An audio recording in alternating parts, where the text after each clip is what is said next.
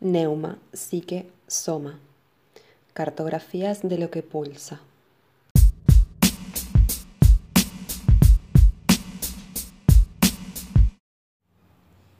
Las religiones patriarcales siempre han negado que lo sagrado pueda experimentarse a través del cuerpo.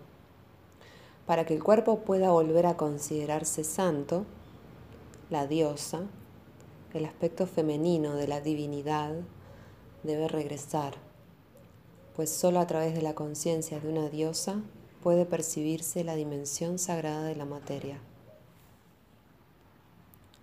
Shin Shinoda Bolen